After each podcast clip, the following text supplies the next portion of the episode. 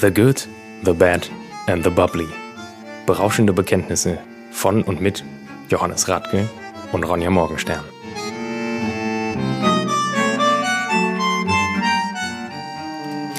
Herzlich willkommen bei The Good, The Bad and The Bubbly. Mein Name ist Ronja Morgenstern und mir gegenüber sitzt der wunderbare Johannes Radke. Und neben mir sitzt auch jemand, der ganz wunderbar ist. Wir haben heute nämlich einen Gast. Du musst dich jetzt selber vorstellen. Achso, ich muss mich selber vorstellen. Ähm, hi, ich bin der Enrico. Äh, alle nennen mich Enno Hirschfeld. Ich bin der Küchenchef vom Restaurant Maximilian Lorenz in Köln und äh, mache heute den Podcast mit meinen geschätzten Kollegen zusammen. Ja, wir freuen uns, dass Damit du haben da wir bist. auch endlich aufgelöst, wo wir eigentlich arbeiten. Gott sei Dank. Ja, Sollte das, das geheim bleiben? ja, top secret. Wir haben nie darüber gesprochen. Nein, wir haben, ähm, wir haben immer erwähnt, dass wir äh, im Excelsior irgendwie zusammengearbeitet haben. Ansonsten wollten wir immer so, okay, keine Personen, keine Firmen etc. Äh, Wir nennen keine Namen, niemals. ja, ähm, von der ersten die Folge an haben wir es nicht eingehalten. Wir haben es nicht eingehalten. Okay, ja, dann ist ja gut. Ich dachte, wir sind da sehr konsequent. Wir wollten dich eigentlich äh, ja damals als ersten Gast haben, Enno, aber es hat dir nie irgendwie. Äh, Ja, ich habe dann die äh, Julia vorgeschickt. Die hat mich sensationell vertreten. Nein, Quatsch. Julia ist für mich eingesprungen. Das hat sie super gemacht. Und ähm, ja, jetzt hat es doch du die mal. Folge gehört? Jetzt hat's doch mal. Ja, natürlich habe ich die Folge gehört. Sehr gut. Sehr gut. Ich habe schon mal aufgemacht hier in der Zwischenzeit, ne? Sehr gut. Ja, ja. Genau. Sieht gut aus.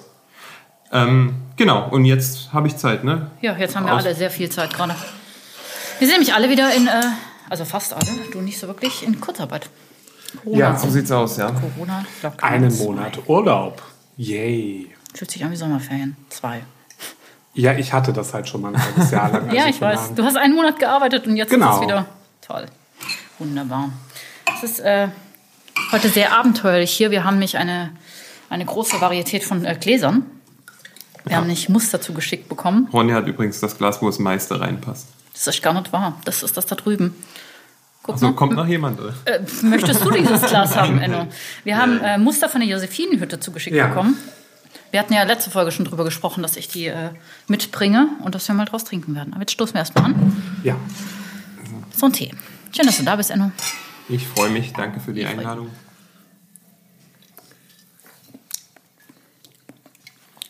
Es hat mir übrigens niemand gesagt, dass wir das Weißweinkühlhaus ausgemacht haben. Ne? Ich möchte mich kurz entschuldigen, aber das war aus. Ja. Also es ist medium, medium warm. Aber ist medium okay. kalt. Wir trinken heute übrigens Bouvet Saphir 2015. Sehr Einen schön. Cremant de Loire aus Samur. Falls es dich beruhigt, im Weinladen laufen die ganze Zeit weiterhin die Lampen. Das habe ich gesehen, ja? Ja. Leuchtet wie Festtagsbeleuchtung. Ja, Als wenn niemand da ist. genau. Okay. Sieht schön aus von außen. Ja, das tut es tatsächlich. Ähm, außer dass äh, die eine Lampe über meinem äh, quasi Schreibtisch die ganze Zeit flimmert. Das konnte man einstellen und ich äh, habe irgendwie so ein bisschen das Gefühl, dass äh, unser Hausmeister mich da ärgern wollte. Okay. Meinst du, das ist so ein bisschen wie so eine chinesische Wassertropfenfolter, oder? Ja, ich glaube schon. Okay. Ich glaube schon, weil er genau wusste, dass. Äh, nein, äh, keine Ahnung. Also, das ist die einzige Lampe, die irgendwie ein bisschen flackert bei uns. Ähm, wir konnten das ja so einstellen, dass das auch richtig immer von, von ähm, sehr hell nach dunkel irgendwie wechselt. Also, da sind ganz, ganz viele tolle irgendwie Möglichkeiten, das einzustellen. Also das wenn alle anderen Lampen aus sind und nur die ist, dann denken alle, das ist so eine illegale Strobo. Genau, Party. theoretisch, wir könnten da richtig Strobo-Party draus Okay. machen. Gut zu wissen. Ja, Wir oder? haben ein bisschen Zeit jetzt. Enno, Ja. was hast du denn eigentlich gemacht, bevor du Küchenchef wurdest? Im Restaurant. Wow. Maximilian Lorenz. Wo kommst du denn überhaupt her? Jetzt kommt's, jetzt geht's los. Ja, das Kreuz ich- mir. wo, wo setzen wir denn jetzt an? Ähm, ich komme ursprünglich aus der Nähe von Leipzig. Ähm, Das ist Schön. ja, ja. Ich, damit einmal der Name gefallen ist, aus Lindennaundorf. Das ist ein Dorf, glaube 16 Häuser JWD. oder 20. Ist äh, westlicher Stadtrand von Leipzig, aber ich sage immer Leipzig, weil, ja, gut. JWD sagt man nur in Brandenburg. Ganz weit draußen. Ah, nein, Ja. das sagt man Ach, ganz weit draußen. Ich habe gerade überlegt, was denn JWD Nee, das sagt äh, man hier äh, auch. Ganz weit draußen. Doch. Genau, klar. so sieht's aus. Berlinerisch. Ähm, Ist mir egal. Und jetzt? Also, von Egal. JWD. JWD. Ich, ich weiß nicht, ob man das jetzt noch so sagen darf. Hm, okay. Also, von Linden, Lindennaundorf. Lindennaundorf. Ja, ja, gehört also das bekannteste, was dazu zu sagen ist, gehört zu Markranstädt und aus dem äh, SSV Markranstädt ist äh, RB Leipzig hervorgegangen. Oh. Also um jetzt mal irgendwie was Warte, zu... Fußball? Ja. Ja, aber die... Und es steht also, übrigens nicht für äh, Red Bull Leipzig, was immer viele denken. Sondern Regionalbahn? Äh, Nein, Ja, Rasenballsport Leipzig. Was? Nochmal bitte Region. Rasenballsport Leipzig. Rasen, ach, das können Sie sich auch Ja. mal wirklich, das könnt ihr euch mal da drüben einfallen lassen. Ne? Rasenballsport. Das haben wir uns nicht, das haben sich die Österreicher einfallen Echt? lassen. Ja, okay. Ja, Mhm. Alles klar. ja. Ja, okay. Lindenauen, Lindennaundorf. Lindenauendorf. Bis zum Ende So der Folge aus. kann ich mir das merken. Hoffentlich. Okay. Also, dann bist du da also groß geworden, 16 Genau. Häuser hattest da und dann? Genau. Dann warst du Äh, groß. Das war quasi, ja, also ich bin ja noch in der DDR geboren, gerade noch so Anfang, 88, sieben, ne? Anfang 87. 87. Ja. Was denn? Ähm, nee, ich, wie gesagt, wir bereiten uns ja nicht groß vor.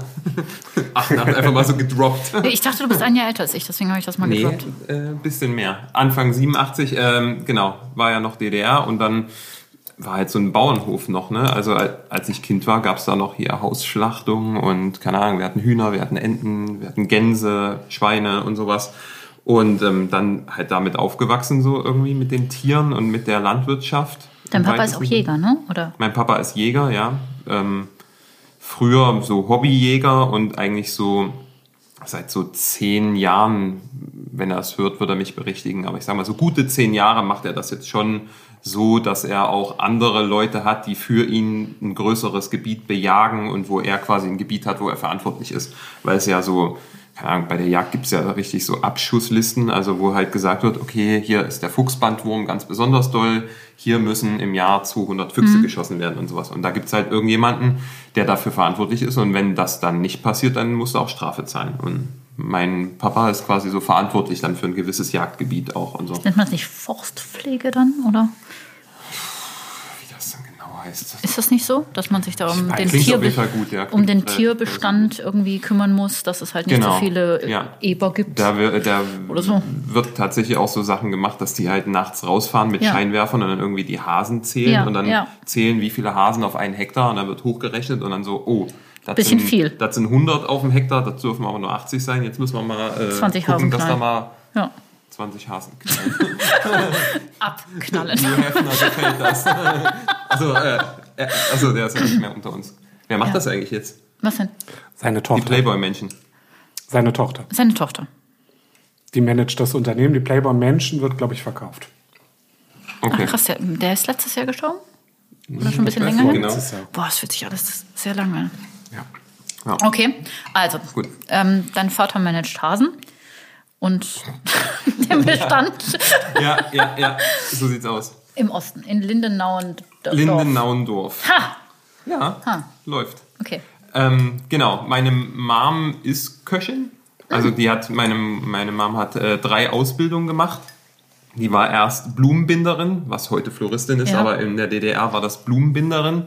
Äh, dann Köchin und dann war die bei meinem Papa in der Firma äh, Bürofachkraft quasi und hat das aber auch nochmal, ja, weiß nicht, wie das damals war, wann hat sie das gemacht? Vor 30 Jahren, wie man das damals genannt hat. Ist das heute ein Ausbildungsberuf? Bürofachkraft? Ja. Ist das, das ein hieß doch- Lehrgang? ja. Oder? Bürofachfrau.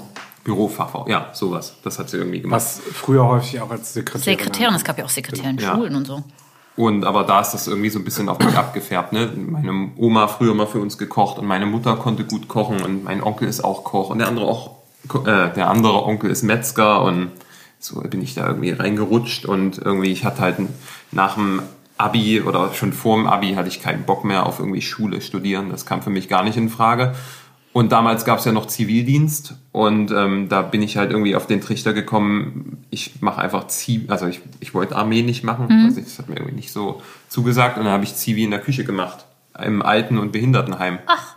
Ja, weil ich einfach mal wissen wollte, okay, wie ist das, wenn du nicht irgendwie nur eine Woche irgendwo der Praktikant bist, der irgendwie so Welpenschutz Ja. hat, sondern wenn du halt wirklich dein Geld mit im weitesten Sinne Kochen verdienst ja, hat mich nicht abgeschreckt, war eine coole Zeit, war im Endeffekt kochtechnisch jetzt natürlich keine lehrreiche Zeit, war eher menschlich eine lehrreiche Zeit, weil mit, also ich weiß nicht, wer mit Anfang 20 wirklich aktiv, wenn du nicht gerade in der Pflege oder so arbeitest, wirklich tagtäglich mit Leuten jenseits der 60, 70 und mit äh, behinderten Leuten in Kontakt kommst und du halt wirklich mit denen interagieren musst, da, für die das Essen machst, auf die, auf die Station bringst und so. Ja. Und das hat mir halt menschlich viel gebracht, kochtechnisch. Überhaupt nicht. Ferner liefen, ja. Ja. Okay, also der Wunsch, der Wunsch für die Küche war irgendwie schon ein bisschen gesät und bist dann Genau, hast dann Ziele genau. gemacht, weil du und das, hat mich nicht man ja abgeschreckt und äh. Ja, okay. dann äh, habe ich mir gedacht, okay, machst Kochausbildung. Damals gab es in Leipzig genauso wie heute zwei Sterne-Restaurants, das Falco und den Stadtpfeifer, die zum damaligen Zeitpunkt beide nicht ausgebildet haben. Das hat sich mittlerweile geändert, glaube ich. Oder bei einem weiß ich es, bei dem anderen kann ich es mir nicht vorstellen. Ähm, auf jeden Fall äh, habe ich dann halt einfach im, im Marriott Hotel in Leipzig Lehre gemacht. Das war eins der besten damals. Mittlerweile sind die auch ein bisschen, glaube ich, durchgerutscht. Da sind andere mit aufgeploppt, aber äh, damals war das ein gutes Haus und ja. Ich finde es auch prinzipiell nicht verkehrt, wenn Köche in einem Hotel lernen, weil sie dann halt wirklich alles so ein bisschen sehen. Ne? Mhm. So ein bisschen Bankett, ein bisschen Frühstücksservice.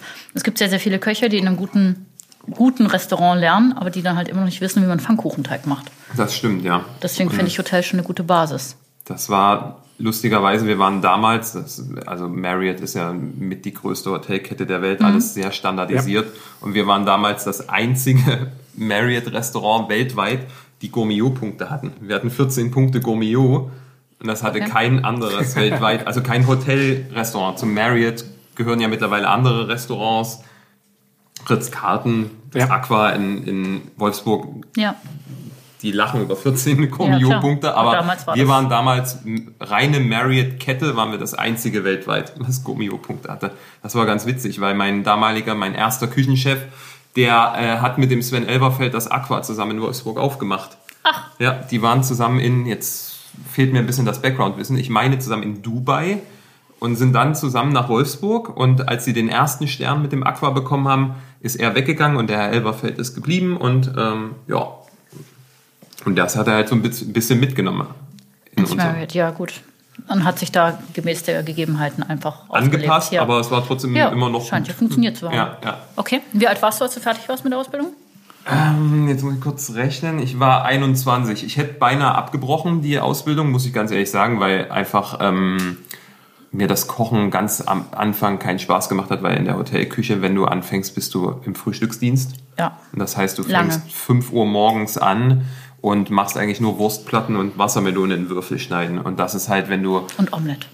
Abi gemacht hast, kochen willst und irgendwie, irgendwie auch in der Schule, dass dich das nicht wirklich großartig herausfordert, dann Ja. ist das halt schon krass und Stupide, das hat ne? mich absolut demotiviert, muss ich sagen. Und mich hat damals mein erster Küchenchef, der hat mich einfach motiviert, der hat mir die, die Gourmet-Gastronomie, Sterne-Gastronomie, nennen wir es wie wir es wollen, nahegebracht, hat mir das erste Kochbuch vom Herrn Elverfeld vom Aqua mit persönlicher Widmung geschenkt und das war halt wie so ein, keine Ahnung, wie so im Film, wenn einer so ein, ne? so ein Buch aufmacht und dann so, wow, so, so, wo ich dann auf einmal gesehen habe, okay, man kann die Kartoffel nicht nur äh, braten oder Püree draus machen, sondern man kann auch irgendwie so drei verschiedene Sorten Kartoffeln nehmen und daraus eine Chartreuse, also so ein, wie so eine Art Ring, wie so ein Mosaikring basteln und sowas. Das war halt schon echt eine Offenbarung, weil ich das so jetzt auch nicht kannte, wenn wir irgendwie essen gegangen sind früher oder so.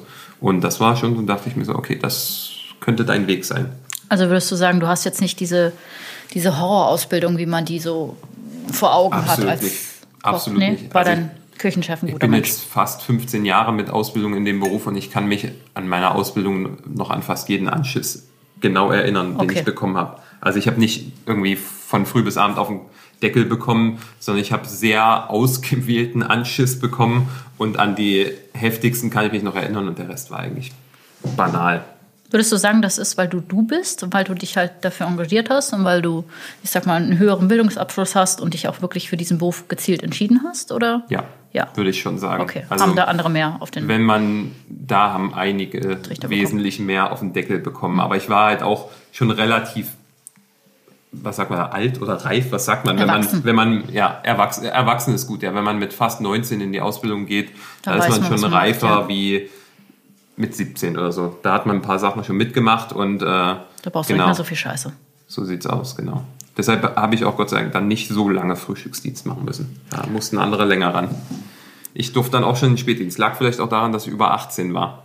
Ja, das äh, möchte vielleicht ein bisschen damit gespielt haben, ja. Okay, dann Ausbildung fertig in Lindenauendorf. Ha, Ja, stimmt. Genau. Dann, Ich würde jetzt mal mutmaßen, dass das Marriott in Leipzig war und nicht in Lindenhaudendorf. das stimmt, das war direkt am Bahnhof. Ist noch immer. Ich wollte doch nur mal betonen, dass ich, dass ich den Namen einfach jetzt drauf habe. Okay? Alles klar. Okay, in, Le in Leipzig. Mhm. Und dann? Genau. Und dann äh, ja, bin ich nach Wolfsburg gegangen, ins Ritz-Carlton.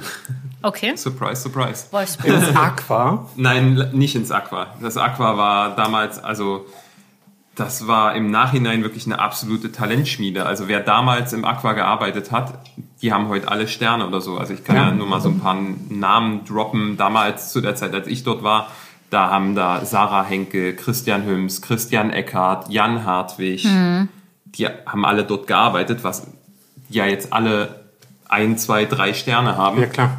Und ähm, Die Besten lernen von den Besten. so sieht's aus, ja. Davon gab es da Also, so ein paar Läden in Deutschland. ja, das Talentschmieden, ne? Ja. so Schwarzwaldstube, Talentschmiede. Aubergine, das Tantris. Ja. Ähm, in Berlin fällt mir kein Laden leider ein. Ähm, Wäre zwar schön, aber fällt mir halt nicht ein. Und dann halt so die Sylter-Läden auch. Also Johannes King ist mittlerweile, glaube ich, würde ich mal ma- mutmaßen, auch eine Kaderschmiede zum Teil. Würdet ihr sagen, das liegt daran, dass sich äh, diese Betriebe einfach ihre Mitarbeiter besser aussuchen? Beziehungsweise gezielt herauspicken? Dass sie wirklich die Leute nehmen, von denen sie denken, jo, der hat Potenzial? Wahrscheinlich, ne? Ich meine, die können sich die Leute also halt die wirklich haben auch rauspicken. eine andere, das klingt immer schwierig, das zu formulieren, aber die haben auch eine andere Qualität der Bewerber, muss man ganz ehrlich sagen. Natürlich, klar. Ne? Also das ist ganz oft ist das auch so. Ich habe das selber miterlebt bei bei Freunden und Kollegen. Da, da ruf, da, da schreibt, wenn du bei, sag ich mal, du arbeitest bei Klaus Erfurt und hörst da auf und möchtest gern zu Christian Jürgens, da schreibst du keine Bewerbung zu Christian Jürgens. Da ruft der Klaus ruft einen Christian Ja, an. genau, und sagt, ich schicke dir eben Genau. vorbei. Und dann bleibt das Ja. so. Das, Ne? ja. Ja, klar. Ich glaube aber, solche Läden suchst du dir halt einfach auch ganz aktiv aus. Das Natürlich. Ist, ähm, dadurch, dass wir in einer Großstadt liegen, ähm, wir kriegen auch normale Bewerbungen in dem Sinne. Wenn Vor allem von Leuten, die in die Stadt wollen. Genau. Das ist ja, ganz oft. Und wenn du aber, keine Ahnung, irgendwie dir sowas wie Sonora rausschaust, was am Arsch der Welt liegt, ähm, Schwarzwaldstube am Arsch der Welt, das ist halt irgendwie, da, da gehst du aktiv hin. Sylt auch, also sorry, du gehst nicht nach Sylt, um eine ganz normale Kochausbildung zu machen. In aller Regel. In der Regel, ja. Also es gibt da auch normale Restaurants, aber das suchst du dir in aller Regel sehr gezielt aus, dass du auf Sylt deine Ausbildung machen möchtest. Das stimmt. Ich habe mir Wolfsburg gezielt ausgesucht. Nein, es war der einfachste Weg, muss ich ganz ehrlich sagen. Es war nicht so weit weg von Leipzig, weil ich sag mal, das war also die erste Abnabelung. Und Hier das war- Wolfsburg liegt in Franken, oder? Ich bin jetzt total durcheinander. Nein, Wolfsburg ist äh, Niedersachsen. Niedersachsen. Niedersachsen, okay. Aber schon, Braunschweig. das ist nicht meine Ähm, Ecke, ne? Ja. Habe ich aber ein relativ kurzes Gastspiel gehabt. War Ja? ich ein knappes halbes Jahr. Also ich sage immer ein halbes Jahr, es waren aber eigentlich nur fünf Monate. Weil das Dann geht's dir war, so wie mir auf Sylt. Ja. Nennst du es Urlaub im Lebenslauf? Oder? nee, ich sag aber auch immer halbes Jahr auf Sylt. Halbes Jahr Timeout waren halt auf so, Sylt. Ja. Es waren viereinhalb Monate. Okay, ja. Mehr war es nicht. Wieso bist du von Sylt runter? Ähm, verschiedenste Gründe. Unter Okay. anderem einen äh, menschlichen Aspekt, ähm, der einfach äh, Wo warst du denn dem auf Sylt? Restaurantleiter geschuldet war. Im Fährhaus. Zwei Ah, okay. Okay. Wobei ich immer im normalen Restaurant gearbeitet habe. Also nicht im Sterne-Restaurant. Ich war aber Kommissommelier von der wunderbaren Cindy Kretschmer. Okay. Herzliche Grüße an dieser Stelle. Wir schicken wieder Grüße. Grüße raus. Grüße sind raus. okay, also du warst äh, ein halbes Jahr in Wolfsburg. Ja. Und dann? Und dann Was hast du äh, aus Wolfsburg mitgenommen? aus Wolfsburg mitgenommen. Ähm, viele Kontakte, wie gesagt, ich verstehe mich nach wie vor gut mit der Sarah. Ähm, Christian sehe ich immer mal wieder, Christian Hüms und so. Ähm, schöne Erinnerungen. Ähm, und halt die ersten Einblicke, weil wir, es war so, ich habe in dem, ähm, Gott, wie hieß In das damals? The? Grill. Wir haben, ich habe im The Grill gearbeitet und wir haben uns quasi das, die, die Spüle mit dem Aqua geteilt. Also wir hatten eine Küche, dann kam die Spüle und dann kam die Aquaküche. Und so war halt der Kontakt sehr eng und ich konnte, habe halt immer zugeguckt, äh, wie die angerichtet haben und immer wenn Samstagabend war, haben die uns ihre Rester rübergegeben. Und die Rester waren dann halt, sag ich mal, noch so ein, so ein Stückchen Alba-Trüffel oder irgendwie ein Kartoffeltrüffelschaum oder ein Stück Gänseleber oder ein paar Jakobsmuscheln und sowas. Und das war schon, das war schon cool, weil ich meine, wir hatten da auch Top-Produkte bei uns im Restaurant. Aber das, was die da hatten und was die daraus gemacht haben und so, ich habe Ja. halt immer, ich habe halt gesagt, so gib mir nicht nur die Jakobsbusch in roh, sondern komm, ich nehme auch die Terrine und das und das, bevor die das wegschmeißen, das Verarbeitete. Ja. Ich habe es gegessen und einfach so, keine Ahnung, Horizont Eindrücke, ja, erweitern. Eindrücke gesammelt. Eindrücke gesammelt, genau. Ja, ähm, ich bin einfach nur gegangen, weil es äh, zu der Zeit war Abwrackprämie, das gab's ja mal. Und wenn du dir dein, dein, äh, keine Ahnung, dein VW, dein Seat, dein Audi abgeholt hast in der Autostadt, hast du halt Übernachtung und Essen im Restaurant umsonst bekommen und so mit war das Ding immer voll. Und wir waren gnadenlos unterbesetzt Ach, und immer und immer voll, gnadenlos unterbesetzt und Tür an Tür mit einem Sterne-Restaurant, was so viel Mitarbeiter wie Gäste hat Ja. und dazu noch Praktikanten, da kam ich mir halt ein bisschen Da ja, kam die Wut auf. verarscht vor. Ja. Und da hatte ich halt keinen Bock und dachte mir, okay, das find, kein, irgendwo anders finde ich einen besseren Job und habe ich dann auch gefunden. War das, würdest du sagen, das war so eine der, der Grundlagen, als du beschlossen hast, ich möchte mal einen Stern haben? Oder, Ich habe oder Also war das dieses- gar nie das Ziel? So wirklich? Mm, Doch, irgendwann war es schon das Ziel. Das kam aber später. Ich habe damals habe ich einfach nur mega Spaß am Kochen gehabt und du hast einfach gemerkt, okay, du wirst immer besser und besser und besser. Mhm. ja, das so- spornt einen ja noch mehr an, ne? wenn man ja. besser in was Weil irgendwann, irgendwann hat das in meinem Lebenslauf stagniert. Dann, dann ist einfach diese Lernkurve wird flacher. Und ähm, damals ging das aber, das ging holter die Polter. Also das ging immer weiter, immer höher und so. Und damals habe ich nicht an meinen eigenen Stern gedacht. Also da ging es einfach darum, ich wollte kochen, ich wollte immer besser werden und so. Und ja, das war eigentlich meine Motivation danach. Wann kam da so erst das erste Mal dieser Wunsch auf, ich hätte gern einen Stern? Ein Stern kam eigentlich wirklich aktiv auf, als ich nach Köln gekommen bin. Okay, aber da liegt noch ein bisschen was dazwischen, oder? Da liegt noch was dazwischen, Okay. ja. Also ich bin da, nach Wolfsburg bin ich nach Nürten-Hardenberg, auch sowas wie Lindenau. Nürten-Hagenberg. Nürten-Hardenberg, ja. Das ist, so, Lindenauendorf. das ist so ein, äh, ich nenne es jetzt mal Dorf. Relais und Chateau Hotel. Relais und Chateau Hotel. Oh äh, äh, Relais und Chateau Burg Hotel. Ja. Sind das die mit der ja. Lilie? Ja, ne? Alle Ja. Mitarbeiter Ja. haben so eine Ja. kleine Lilie. Das war ein Partnerhaus von uns aus dem Bayerischen Haus, deswegen weiß ich das. Ja, Weil ich die alle mal auswendig gelernt habe. sehr gut. Ja, ähm, Alle? sehr, oder die Deutschen? sehr Die Deutschen. cooles Hotel. Ganz, ja, wie soll man das sagen? Es ist auf dem Dorf, muss man sagen. Es ist am, äh, am Rande von Göttingen. Ist ein Stück, Stück weg von Göttingen. Und ähm, ist berühmt für sein äh, Reitturnier um die Goldene Peitsche. Da kommt wirklich, also das ist, also ich kenne mich mit, ich kenn mich mit, mit Reitsport nicht das aus, aber Das ist aber eins nee, der Springreiten. Nonplus-Ultra. Ja, also wer die goldene Peitsche hat, da, also man muss sagen, also mir war das erst bewusst, dass das was Großes ist, als ähm, die Tochter von Bruce Springsteen da mitgeritten ist und Bruce Springsteen selber nach Nürten-Hardenberg gekommen ist. Also er hat in Hannover zufällig ein, ein Konzert gespielt, aber er war selber da, um dazu zu gucken. Als Gast. Crazy. Einer der größten Ja. Rockmusiker, Ja, auf jeden die Fall noch unter uns Legende. sein. Definitiv. Ne? Definitiv. Und ähm, The Boss.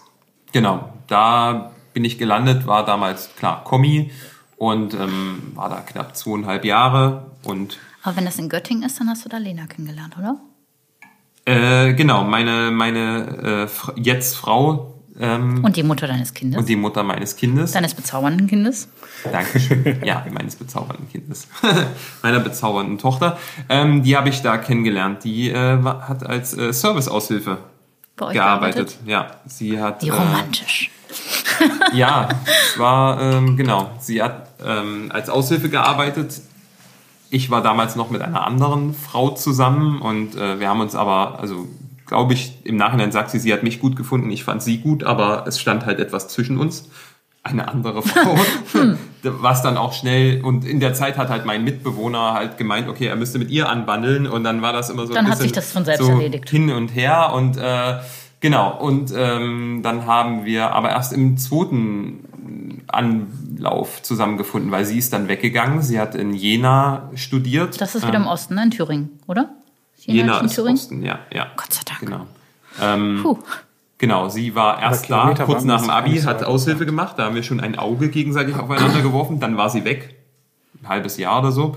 Und äh, dann kam sie wieder. Ich war in der Zeit frei geworden. sie war frei, frei geblieben und dann äh, haben wir da zueinander gefunden. Und dann irgendwann äh, meinte sie, sie müsste nach Holland gehen studieren und ich meinte, ich müsste weiter nach Trier und zwei Sterne mir angucken. Okay, wo warst du in, ich habe den Namen dieses Ortes vergessen? Nürten-Hardenberg, Nürten-Hardenberg, genau. wo ich da war, Ja. im Hardenberg Burghotel. Oh, ich hatte- Ein ach so, Relais ja, ach. Entschuldigung. Ja, ich war, ich war Ja, immer so knapp unter einem Stern sind wir äh, ge geblieben. Wir hatten 16 Punkte, sind dann irgendwann mal auf 14 Punkte gefallen, weil irgendwie ja, um Gomio ranken sich immer Geschichten und haben sich immer Geschichten gerankt. Gomeo-Tester sind Arschlöcher. Ach, das kannst du auch jetzt so nicht, so nicht sagen. Viele. Es gibt auch Ja. so Also sind, äh, wir hatten beispielsweise in Potsdam auch irgendwie unseren irgendwie Gomeo-Tester, der uns immer sehr gut bewertet hat, aber immer bei der schriftlichen Bewertung so, so ein, äh, so ein Abfuck reingeschrieben hat. Mit von wegen, ja, äh, keine Ahnung, das Gericht ist absolut scheiße, aber trotzdem gibst du uns einen Punkt mehr. Warum musst du es dann so explizit reinschreiben? Also Ja. so, so leicht persönlicher Feldzug. Und das hast du ganz häufig in Deutschland, was den Gomeo betrifft. Weil es viele einfach, weil es Privatpersonen sind und nicht äh, eine anonyme Tester, sondern es ist eine Privatperson und äh, keine Ahnung, wer es hier in Köln ist. Ähm, da gibt es einfach Sachen, die mag der und dann gibt es Sachen, die mag er nicht. Und manche sind halt so, die schreiben dann halt auch, ja, ich mag die halt persönlich einfach nicht. Anstatt halt neutral dabei zu bleiben. Aber findest du nicht das Essen sowieso eine sehr, sehr, du kannst das gar nicht so, so wirklich subjektiv sehen. Nein, kannst du auch nicht, aber du musst äh, relativ Essen. objektiv dabei bleiben. Wenn du halt irgendwie für so ein Magazin schreibst, wenn du dann nur deine persönliche Meinung und die persönliche Meinung ist ja häufig noch nicht mal, dass die Küche schlecht ist, sondern einfach, dass du den Typen dahinter nicht magst. Und wenn du das irgendwie in dein, dein Schreibstil irgendwie einarbeiten lässt oder einwirken lässt, dann geht das halt nicht, weil das ist dann halt einfach unseriös. Hattest du mal das Gefühl, dass das bei dir der Fall war? Dass jemand gezielt gegen dich als Koch und nicht gegen deine Gerichte geschossen hat? Mm, nee, eigentlich nicht. Also ich bin eigentlich auch nicht, also ich bin meistens ja, im Hintergrund geblieben. Also ich bin ja jetzt seit zweieinhalb, fast drei Jahren Küchenchef, so dass man quasi an vorderster Front steht und niemand mehr vor einem und ähm, das habe ich eigentlich nicht das Gefühl. Das war, muss ich sagen, Gomio, jetzt ist ja Verlagswechsel und jetzt wird ja alles anders und so. Ähm, wenn ich jetzt über den Gomio von damals nachdenke und so, war es schon so eine Art Vetternwirtschaft, muss man sagen. Es war sehr regional gebunden. Also da gab es den Tester, wenn der reinkam, da wussten alle Bescheid und da gab es halt, also der, die haben halt auch nicht unter falschem Namen reserviert oder so. Die haben dann gesagt, okay, da kommt der, der Thorsten Müller und dann die, die Ding, die Ding, da wussten alle, okay, es ist Gomio, da machen wir am besten heute mal richtig Alba Trüffel drauf oder so. Ich Also, kann mich noch erinnern, gerade Die wollten halt auch verhätschelt werden. Ja, absolut, ja, klar. die waren ja beleidigt, Ja. wenn sie es nicht Ja. wurden. Im, Im Taco hatten wir ja auch hinten im Backoffice diese, diese Wall of Wall of Tester, ne? Ja. Mit diesen ganzen Fotos, wo die Namen der Tester standen, zu welchem Verlag die gehören, etc. Die hatte der Kirstein noch angebracht. das wäre mal hilfreich gewesen, ja. Ja. An mancher Stelle. Okay, und Ich jetzt hat halt, sich das das ist- geändert? Ähm, ja, der Gomio hat ja den Verlag gewechselt, soweit ich weiß. Und da gab es jetzt irgendwann mal einen Artikel darüber, wo ein neuer Chefredakteur ist, der gesagt hat, so, okay, wir brechen mit alten Traditionen und alles neu und alles wird anders und so. Und ähm, ich bin gespannt. Wie gesagt, also die Namen, die man früher gelesen und gehört hat, die sind schon länger nicht mehr aufgetaucht. Die waren mal auch privat da, auch die, die Namen von früher hier in Köln, da gibt's ja auch den Klüngel und so aber die sind auch nicht mehr relevant. Was denkst du, wie es dieses Jahr mit dem Gummio aussieht? Das ist ja ein wirklich sehr schwieriges Jahr für die Gastronomie sowieso. Werden dieses Jahr Sterne vergeben? Wie wollen sie das machen? Sterne und sowas, die werden auf jeden Fall vergeben. Ich habe ehrlich gesagt keine Ahnung, wie sie das geschafft haben in der, in der Kürze der Zeit, weil ich meine, was hatten wir jetzt effektiv auf? Drei Monate oder sowas? Also jetzt die Gesamtgastronomie, drei Monate. Ich glaube, da wird ein bisschen gemauschelt. Also ich glaube nicht, dass jetzt irgendwie das ausgesetzt wird. Also ich sage mal, wenn jetzt, nehmen wir mal an, jetzt mal irgendeinen Namen gedroppt, Joachim Wissler. Nehmen wir mal an, aus irgendwelchen Gründen hätten sie es nicht geschafft, zu Joachim Wissler zu gehen. Dann werden die ihm nicht irgendwie jetzt sagen, ähm, ja, nee, wahrscheinlich wird es keine drei Sterne sein oder so. Also ich kann mir nicht vorstellen, dass die in den drei Monaten komplett Deutschland abgegrast haben. Alle, Nein. alle Test, also wir reden ja von Gusto, Ja, ja, Gomio, ja. Michelin. Da wäre das Restaurant immer voll gewesen. Also ich glaube nicht, dass ein, ich glaube nicht, dass ein einziger Verlag oder ein einziger, äh, wie sagt man Tester ähm, sagen wird, okay, wir haben es nicht geschafft, das ist nicht objektiv, wir bringen es einfach nicht raus. Es wird einen Vater geben, es wird einen großen Guide geben, es wird einen Gomio geben, einen Gusto, einen Michelin. Da wird sich keiner die Blöße geben oder dass einer sagt so, ja, wir haben Sachsen nicht geschafft oder so. Ja, vor allem, da hängt ja auch Geld dran. Absolut, klar. Dann Die Werbung und so, das kostet ja alles Geld. Allein schon, also ich habe, das war mir nie so richtig klar. Ich dachte immer, die Besten der Besten kriegen die Bilder da rein, aber nee, du kannst ja Packages buchen. Ja. Also wenn du einfach nichts investierst, da steht einfach nur dein Text drin und dann so mit Bild oder noch mit, keine Ahnung, was stehst da vorne mit drauf oder was weiß ich. Meinst du, wir haben dieses Jahr eine Chance, dass ich mit drin stehe? Nicht Christoph González? Das wäre echt toll. Ja, Meinst mit Sicherheit. Ja, das wäre echt, Mit das wäre schön.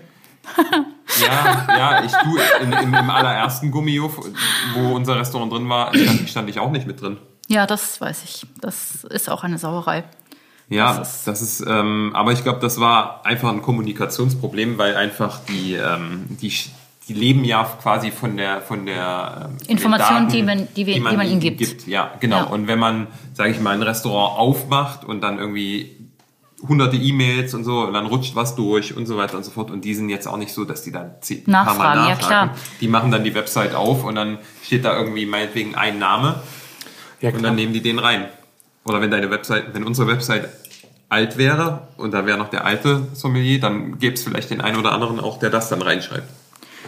Ja, also mit Sauerei meinte ich vor allem, dass ich mir vorstellen kann, wie es sich anfühlt, wenn man so viel Arbeit in etwas gesteckt Ja. hat und man ein Ziel hat und dann erreicht man dieses Ziel und dann wird das nicht honoriert und deswegen Ja, ich weiß, wie sich, also ich kann mir vorstellen, wie sich das anfühlt und deswegen finde ich das eine Sauerei. Also jetzt nicht als Schuldzuweisung, sondern einfach als also Aussage. es gab, es gab Sachen, wo es einfach Schlamperei der Redaktion war. Also Mhm. wenn man irgendwie Artikel, irgendwas, wo man im Interview mit saß und so weiter und so fort und dann fehlte der eigene Name. Das klingt irgendwie, ist, klingt das immer wie eine Eitelkeit oder so, aber Nein, Ähm, Das ist dein Ahnung, Leben. Wenn man, ja, genau. Und wenn man halt, keine Ahnung, sag ich mal, die Ärzte sind Bela, Farin, Rott. Ja. So. Und wenn Rott fehlt, dann so, dann würde der auch sagen, so, ich bin ja auch mit dabei. Ich bin ja nicht Mach ich bezahlt. jetzt bin nichts ja nicht was? bezahlter Bassist, sondern ich gehöre mit zur Band oder so. Ne?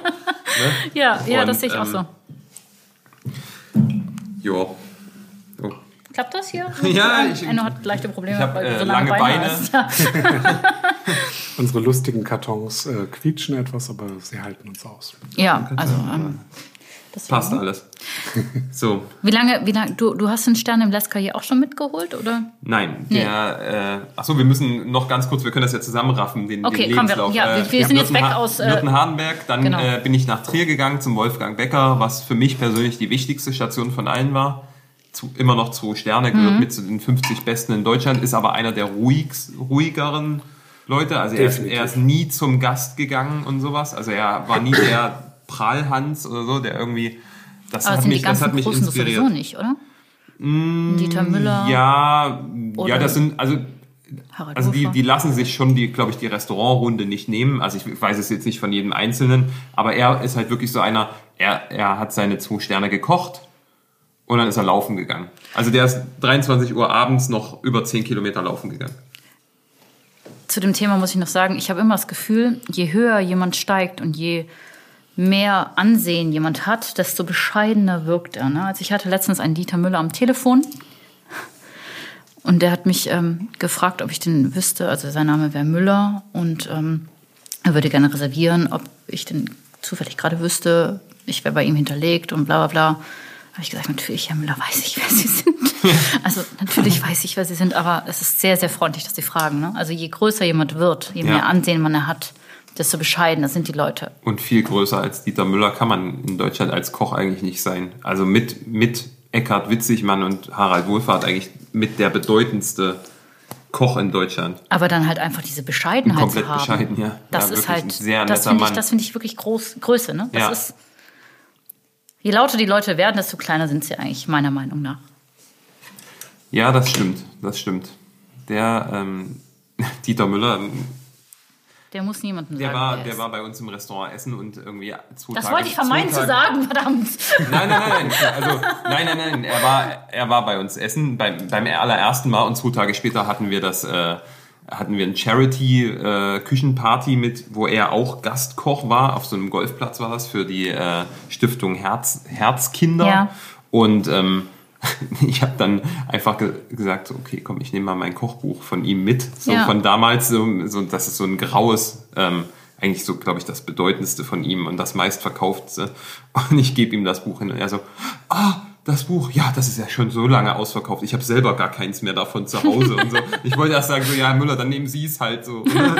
Ich schenke dir noch. Und ähm, hat ganz süße Widmung reingeschrieben und so. Und ähm, ja, ganz toller Mann. Super. Also äh, da kann man nur äh, aufschauen auf ihn. ja. Auf jeden Fall. Ja. Aber wir sind jetzt bei, bei Wolfgang Becker, der ja, 10 auch Kilometer Mann, laufen auf geht. den man aufschauen kann, weil äh, ja, zwei Sterne, das ist schon so eine Riege, ähm, wo man sagen muss, okay, zwei Wie lange hält Sterne er ohne. Oh, da habe ich jetzt nicht recherchiert. Ich würde mal sagen, nicht so zehn Jahre, Zehn Jahre, okay. Komm, würde ich sagen. mal noch. Roundabout. Ähm, Wenn es nicht stimmt, würde er es mich wissen lassen. Würde dich anrufen. Ähm, und ähm, er halt auch eher einer der ruhigen äh, Menschen. Also wenn man ihn kennt, wenn man bei ihm gearbeitet hat, ist er nicht so ruhig, aber er ist halt jemand, der nie geschrien hat, was ich von ihm bewundert habe. Wirklich, also äh, immer ruhig, sachlich, aber er, er wusste es und das habe ich mich immer gefragt, wie ich das kreieren kann. Es gab immer eine Atmosphäre, dass du das Gefühl hattest, du darfst keine Fehler machen. Vielleicht, weil er nie geschrien hat, dass du Angst hattest, dass es vielleicht mal passieren könnte, wenn Ja. du was falsch machst oder so. Keine Ahnung. Aber es war, es war so einer so, so, er hat nie ein böses Wort verloren und sowas. Und trotzdem gab es diese Spannung, okay, es ist Service und es darf nichts schiefgehen und Ja. sowas. Und irgendwie diesen, diesen, diesen positiven Druck aufzubauen. Ja, das ist ernst. Ja, genau. Und ähm, da äh, habe ich gesehen, so was auch Produktqualität und sowas. Also keine Kompromisse, nichts groß irgendwie auch mal mit Frostern zu arbeiten oder so, außer für Eis und, und keine Ahnung. Wir hatten ein Gourmet-Restaurant und ein, und ein Weinlokal und wir haben dieselben Produkte benutzt. Also wir haben im Gourmet haben wir Kalbsfilet geschickt und dann hatten wir einen Monat später Kalbsfilet im Weinhaus und das war dasselbe Ja. Produkt und sowas. Ne? Da wurde kein, keine Abstriche gemacht und sowas. Und du hast im Prinzip im Gourmet hast du halt die Kreativität bezahlt, ne? Ähm, Ja, die dazu so. kam. Und ähm, muss ich sagen, wirklich Die sehr Kunst, inspirierend. vor allem. Und, und er ist wirklich einer, ich meine, wir haben nichts selber, äh, wir haben nichts selber gemacht, genau. Nein, wir haben äh, nichts gekauftes, wir hatten keine Convenience, wir haben selbst Blätterteig selber gemacht, ne? Und Blätterteig Wow. ist halt wirklich pain in the ass. Ja, auf jeden Fall. Wenn du den äh, selber machst. Und ähm, Das musst du ja 80.000 Mal irgendwie wieder zusammenfalten und wieder ausrollen Genau, und wieder da war seine, seine Frau halt federführend. Ne? Christine Becker, die war, Ja. die war früher äh, in, äh, in der Traube Tonbach, ne? was wir vorhin hatten Ja. als Kaderschmiede, war sie äh, Chefpatissiere.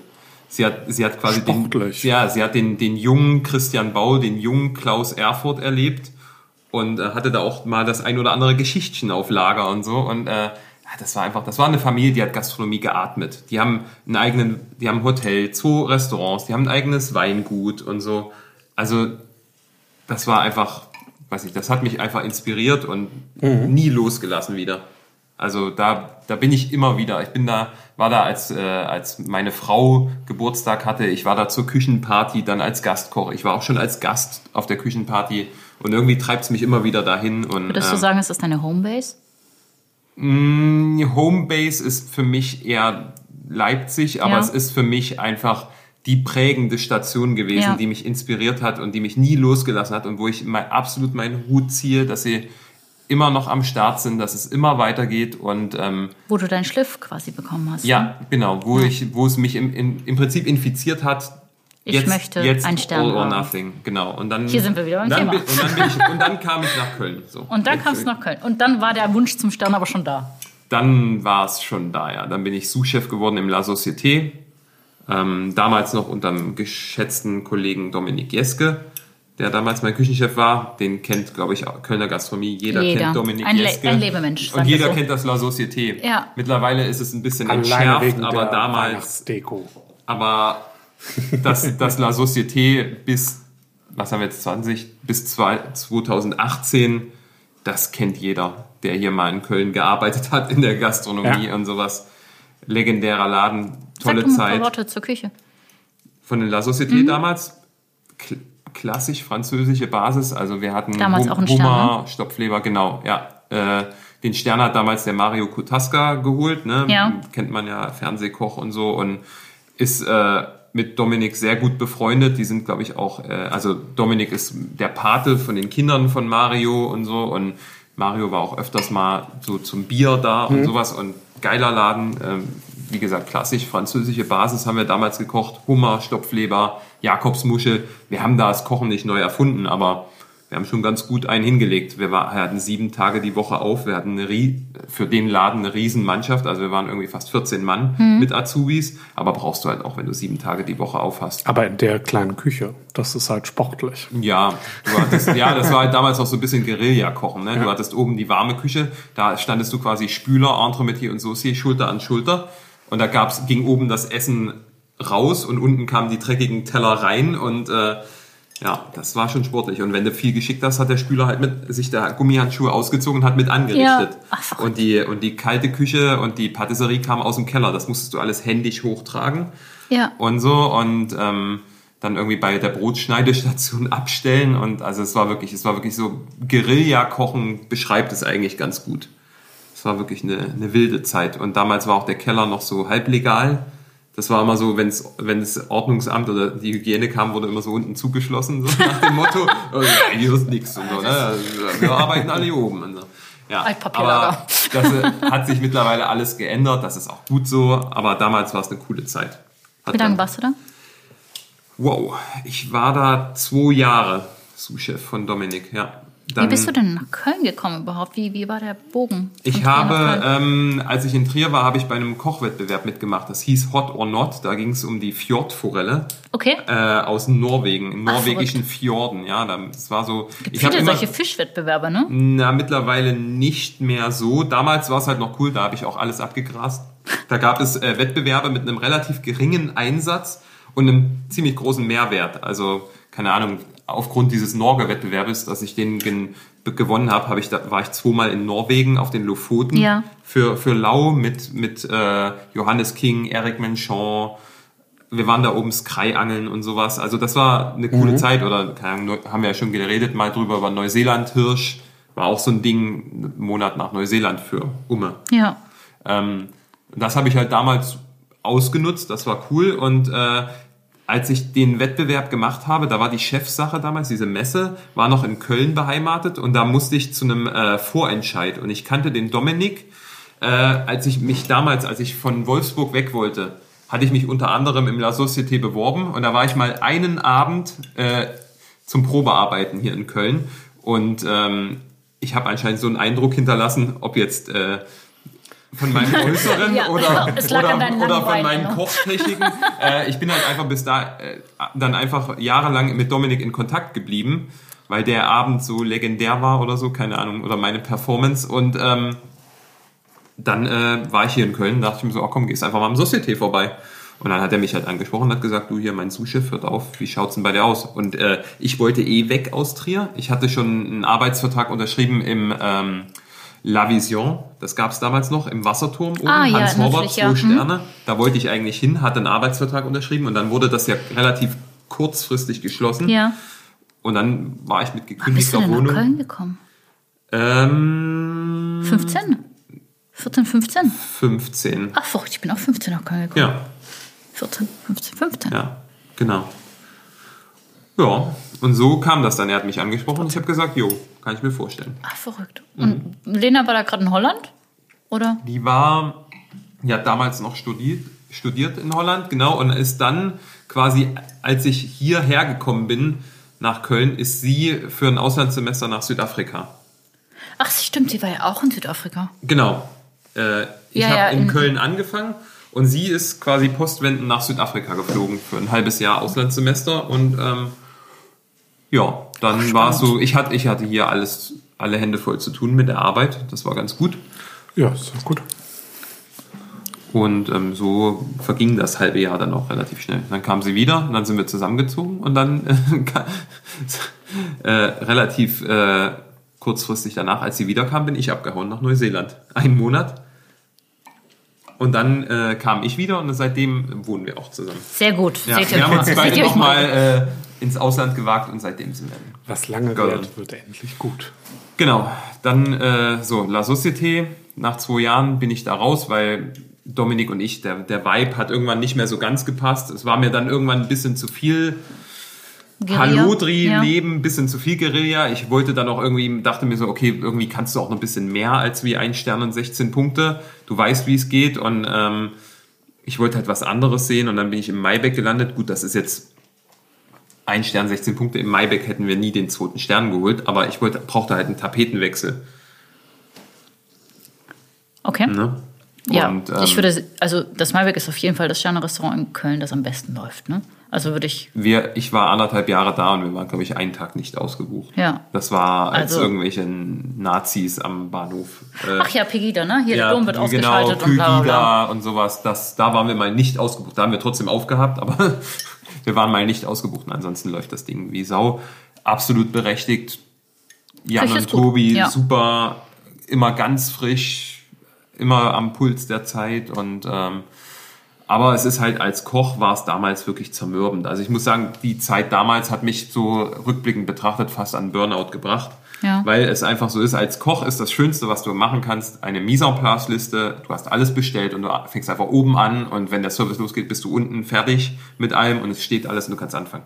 Und im Maibeck war es eigentlich wieder so eine andere Art von Guerilla-Kochen, weil es einfach so war, okay, wir machen heute mal das und wir machen mal das und okay, Kürbis gibt's nicht mehr, dafür gibt's Flexibel Steckrübe sein, ne? und du musst einfach jeden Tag dich neu Wenn ihr so erfinden. viele Gäste hattet, ja. Und du hast einfach keinen, also das ist so Kein Arbeitsablauf quasi. kein Trial and Error, Ja. sondern du machst halt ein was und das musst du dann abends schicken. Ja. Ob das jetzt zu viel Salz hat oder zu wenig Säure oder irgendwas, du musst es abends schicken, musst- weil ja. du einfach voll bist. Ne? Ja.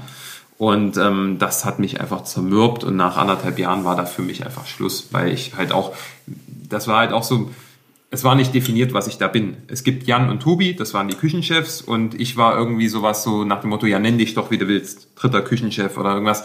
Und das war auf Dauer, das Da hast du dich nicht gesehen, gefallen. ja. Ja, ich, ich war irgendwie so zwischen den Stühlen und ähm, ja, wie gesagt, ich will die Zeit nicht missen. Es war sehr lehrreich und so. Ich bin mit den Jungs auch absolut cool. Ähm, und äh, dann bin ich zu Max gekommen. Ich Wie hab- habt ihr euch denn kennengelernt? ja, auch als ich vom äh, Société weg wollte, habe ich mich auch bei Max beworben. Und da haben wir uns mal getroffen und es hat aber so nicht gepasst. So, ich weiß gar nicht mehr, warum es damals, Damals nicht war es das gepasst hat. Lescalier, ne? Damals war es noch das Da Lescalier. der Gregor? Gregor noch da, ne? Genau. Ja, ja, Gregor ist ja jetzt Sous-Chef im Taku. Genau. Ja, genau. Da, wo ich gewerkelt habe. Enno, ja, sorry, du redest so viel, deswegen kannst du so wenig trinken. Mach mal kurz Ja. mal Pause. Trink, trink, mal, Okay. trink noch einen Schluck, komm. Und dann ist gut. Wir können auch mal anstoßen. Nicht lang Ja, snacken, schau. Kopf in den Nacken. Yes. So, chin chin. Spannender Podcast heute. Haben wir schon erwähnt, dass wir Gläser gesponsert bekommen? Ja, und auch das, was Okay. wir trinken, haben wir auch wenigstens mal erwähnt. Ich frage mich gerade, was macht ihr mal, wenn ihr irgendwie jemanden einladet, der schon über 60 ist? Wenn ihr mal Dieter Müller hier sitzen habt, wenn der anfängt, dann müsst ihr ja Extended Version machen. Ja, wenn Dieter Müller da sitzt, dann kann ich die ganze Zeit nichts sagen. Deswegen hat er relativ viel Zeit zu reden. Ah, okay. Weil dann sitze ich da und denke mir nur, oh Gott. Ja, oder wir laden uns eine von den alten Grazien ein und die trinken uns gnadenlos unter den Tisch. Ja, das kann auch sein, ne? Da gibt es so einen ehemaligen Tantris-Küchenchef, der. Meinst du Eckhard Witzigmann? Nein, Nein. einen anderen. Aber der kann auch saufen. Aber die der, alle, die das war Garde. beeindruckend, ähm, was der irgendwie, wir hatten mal so einen, so einen wunderbaren Aubergine, Abend im äh, Bayerischen Haus, wo es einen Gastkoch gab, irgendwie, das war irgendwie mal Das ist deine Relais und Chateau und Friends. und ähm, ja, der gute Mann hat, ich glaube, über den Abend äh, drei Flaschen Champagner alleine getrunken. Ach, das ist doch und nach dem. Service gab es dann äh, acht Hefeweizen. Acht Hefeweizen. Während, also während dem Service drei Flaschen Champagner. Ja. Wahnsinn. Und halt auch jeden Wein zu diesem Menü hat er probiert, aber halt immer ein ganzes Glas. Das habe ich gehört, so eine Legende von Eckhard Witzigmann, dass er sich früher immer ein Glas von dem äh, jeweiligen Tisch, wo er quasi gleich Hauptgang schickt, den Glas von dem Rotwein hat äh, geben lassen, um die Soße darauf abzustimmen. Habe ich mal Ach, gehört. verrückt. Ja. Das weiß ich nicht. Also ich weiß nur, dass es bei, bei Eckhard Witzigmann irgendwie ganz viel Schnee gab. Also Ja, ich finde, okay, ich finde übrigens auch, dass äh, Soßen, dass Soßen ausschlaggebend sind für das Wine Pairing. Also ich probiere auch lieber die Soße. Absolut, ja. Also ich finde, das ist der hauptgebende Part eines richtig. Gesichts, ja, Gerichts. Nicht Gesichts. Ja, weil es halt so umschmeichelt ist auch. Und so. Nee, so wirklich, es ist bestimmend. Ja, ja. Das ist die, der rote Faden, der sich durch ein Gericht zieht, die Soße. Das ist auch immer. Früher hat man ja immer so, diese, ja, okay, Rosmarin, Jus zum Lamm oder sowas. Aber ich finde es halt spannend, wenn man mal nicht nur, sagen wir mal, man macht ein Gericht mit Kalb und dann gibt es eine Kalbsjus, sondern wenn man halt die Soße auch definiert. Also Ja. zum Beispiel, wer da für mich wirklich bahnbrechend war, war zum Beispiel ein Christian Bau, der Mhm. dann halt zum Beispiel, es gibt ja diesen Lapsang Souchong, diesen, diesen, diesen geräucherten Tee. Ja, ja, da ja, hat ja. er da, damit die Soße aromatisiert und sowas. Also solche Wege zu Ja. gehen, finde ich, finde ich absolut spannend. Macht man aber aus Bequemlichkeit und irgendwie so aus Tradition irgendwie nicht. Also du machst Huhn, gibt's ein Geflügelschü. Machst Kalb, Kalbsschü. Lamm, Lamm. Aber wir machen das ja im Prinzip schon, jetzt auch mit unserem Gänsetee etc. Ja. Das geht doch schon in diese Richtung, oder? ich habe ja auch nicht sagen- gesagt, dass wir zur Das- Allgemeinheit. Nee, nee, nee, überhaupt nicht. Aber wir, also Ja. die Sterneküche allgemein zählt ja Klar. nicht zur Allgemeinheit. Nö, Die genau. Wir, wir versuchen das auch schon auch mal ein bisschen alternativ ranzugehen und so. Ist absolut, definitiv. Ja, so. Also, du hast Max kennengelernt? Dann habe ich Max kennengelernt. Damals hat es nicht gepasst, aber ähm, ja, das, als ich aus dem Maibeck raus wollte, musste, nennt es wie ihr wollt, Sollte. ich musste Wollte. relativ, relativ kurzfristig dann weg. Und äh, ich habe dann so meine Gastro-Kontakte einfach abgespult, okay, was geht. Weil ich sag mal, die, die Optionen sind ja nicht so viele. Wenn man sich jetzt überlegt, okay, Sterne-Restaurants in Köln, Küchenchefs Gab's oder Sous-Chefs, gab es nicht so viel. Und da habe ich, Ma- hab ich unter anderem halt Max angerufen. Und Max war der Einzige, der sich damals die Zeit genommen hat und hat gesagt, okay, komm, ich habe jetzt nichts wirklich frei, aber lass uns doch mal, und dann sind wir durchgegangen, okay, da ist der, der wird kochen, bis er tot ist in dem Restaurant. Und das und das und das und das. Und dann so, okay, gut, da bleibt nicht viel, außer ich gehe irgendwie nochmal zurück auf Chef de Party oder sowas. Naja, und dann war ich halt ein bisschen deprimiert, bin dann nach Hause gefahren äh, im Januar, habe meinen 30. Geburtstag gefeiert und ähm, dann hat mich Max aber angerufen und hat gesagt, du hier, wir haben einen Stern bekommen und äh, uns fliegt der Laden um die Ohren, ich brauche jemanden. Und dann bin ich zu ihm hin habe äh, als Chef de Party bei ihm angefangen, aber zu dem Gehalt, was ich vorher als Sous-Chef hatte. Also ich war ein sehr teurer Chef de Party und dann ging das peu à peu. Dann war ich, keine Ahnung, nach drei Monaten war ich Sous-Chef. Nochmal zwei Monate später war ich Küchenchef. Und dann habt ihr die Location geändert. Und dann haben wir die Location geändert. Dann haben wir äh, im Juni 2018 das äh, Maximilian Lorenz und Heinz Hermann eröffnet. Ja. Wir haben noch bis Mai im L'Escalier gekocht. Ich war so mit einem Azubi und einer, einem Mädel auf dem Entremetier, war ich so die letzte Bastion. Quasi um uns rum. Das ist so wie, äh, wie wenn irgendwie Leute ausziehen müssen, so Zwangsvollstreckung. Ja. Und, und um die rum wird alles abgebaut und die stehen immer noch an der Kaffeemaschine und rauchen Ja, eine ja, und trinken noch einen ja, letzten ja. Kaffee, bis so der Stecker gezogen wird. So, so kam ich mir vor. Um, um mich rum wurde schon alles abgebaut und wir haben noch so gekocht, so den letzten Abend. Noch so, noch so Family and Friends Abend gekocht und da war aber schon der Keller ausgeräumt quasi. Ja. Man muss ja vielleicht erwähnen, dass das L'Escalier ja einfach so eine Gastro-Institution als Location schon ist. Das ist ja jahrzehntelang ist da immer ein gutes Restaurant drin gewesen. Im Endeffekt, seitdem unser Chef, der Max, irgendwie jetzt raus ist, seitdem ist es leider einfach äh, nicht benutzt. Das äh, macht, finde ich, schon so ein bisschen traurig. Das ist schade, ich wohne schräg gegenüber. Ja. Und ich laufe da immer dran vorbei und denke mir so, boah, Echt, wohnen wir so nah beieinander? Das wusste ich gar nicht. ich, ich weiß nicht mal, wo du wohnst. Am Brüsseler Platz. Ach, guck mal. Ja, ich wohne Jülicher Straße. Ja, okay, das Da ist bist du sehr jetzt auch, nah wo wir dran. wohnen und dann... Äh, Ja, das ist ja, das, wie gesagt, keine Orte, keine Big Namen, Data. niemand und äh, Egal. Egal. Frau Morgenstern hat irgendwann mal ein Video gepostet, wo sie exakt beschrieben hat, wo sie genau Ich habe es dann auch relativ schnell wieder runtergenommen. Genau. Habe ich gar nicht gedacht. Johannes wieder. Nachdem ich dann gesagt habe, Ja, ähm, ist gut, Ronja, niemand äh, weiß, wo ich wohne. Wobei wir es auch schon sehr genau beschrieben Ähm. Ja, haben. so aber ich habe einen großen Säbel Blick auf direkt die Oper gegenüber. und Und jetzt? ja. Jetzt sind wir äh, in der Südstadt. Jetzt sind wir auf jeden Fall in der Elsastrauß. Genau. Könnt ihr uns überfallen, wir sind versichert. Das Okay, also dann, dann, dann seid ihr umgezogen ins Maximilian Lorenz, Heinz Hermann. Wie seid ihr auf, habt ihr das Konzept zusammengearbeitet, das wir haben im Restaurant? ja, kann man schon sagen. Ich, bez ich bezeichne das immer als die neue deutsche Küche in Anspielung auf La Nouvelle Cuisine, weißt du? Ja, ja, das trifft es auch ganz gut. Also ich tue mich da immer schwer mit diesem Damoklesschwert irgendwie, dass man so Küchenstilistiken irgendwie ähm, definieren muss. Also keine Ahnung, es gibt, keine Ahnung, nimm zum Beispiel irgendeine Musikgruppe, nimm Queen. Ja, Die haben auch nicht 30 Jahre lang gleich geklungen. Und ähm, das entwickelt so, sich. Genau, das Ja. entwickelt sich. Und so, äh, finde ich, ist halt auch deutsche Küche, das ist so wie französische Küche. Also da gibt's da gibt's auch die, die alten Haudegen, die kochen noch so, wie sie vor 30 Jahren angefangen haben. Und genauso gibt's äh, die Jungs, die anfangen, äh, das ganz neu zu denken und sowas. Ja. Ne? Und Vor allem gibt es hier riesigen regionalen Unterschiede. Ne? Also du kannst Absolut. jetzt Hamburg nicht mit, keine Ahnung, Südbayern vergleichen. Null, Oder null. mit Stuttgart. Also ich finde, was uns eint, ist irgendwo die Herangehensweise, dass man sich produktmäßig ein bisschen auf Deutschland fokussiert. Dass man guckt, okay, muss es der Thunfisch aus Australien sein oder muss es denn immer das Geflügel aus Frankreich sein? Sondern, oder gibt es nicht auch passable oder, ja, was heißt passable, das ist ja nicht unser Anspruch, gibt es nicht coole Sachen äh, aus der Region und jetzt mal deutschlandweit betrachtet? wir haben nicht dieses, diesen Stempel regional, also dieses brutal regional, so wie es in Ja. Berlin oder im, im äh, wo ist das so sein überhaupt? Das ist im, im Süden. Ich, Ich gar weiß nicht, wo, es nicht, genau ist. aber Aber es gibt ja so schmutzig Nobelhart und schmutzig ja. so sein. Tolle Restaurants, geile Konzepte, absolut. Aber ähm, das passt für uns einfach nicht, weil ähm, schon alleine, wenn wir voll ausgebucht sind und das irgendwie die ganzen Tage lang schicken müssen und du quasi immer einen gewissen Warenbestand brauchst und du hast dann irgendwie einen Bauern, der sagt so, ja, okay, gut, du, ich habe hier 30, 30 Hähne und dann war's das. So dynamisch sind wir dann einfach nicht Ja. in unserer Karte und deshalb haben wir gesagt, okay, wir gucken, dass wir alles irgendwie aus Deutschland beziehen, ohne das irgendwie dogmatisch zu sehen. Ne? Also wenn irgendwie ein Genau, Gericht einen Spritzer, einen. Spritzer Zitronensaft braucht, dann kriegt es einen Spritzer Zitronensaft. Ja. Da müssen wir nicht irgendwie äh, Buttermilch für abhängen und das Zeug noch drei Wochen fermentieren, damit irgendeine Säure entsteht oder Ja. Nee, ihr macht halt keine Religion daraus. Das finde ich äh, super angenehm bei euch.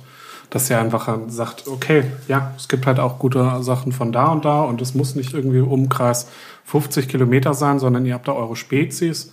Und ich bin großer Ihr Fan seid dieser nicht Tomaten. Päpstlicher als der Papst. Ja, Genau. gut, die Tomaten Ja, sind schon Die sehr sind deutsch. großartig.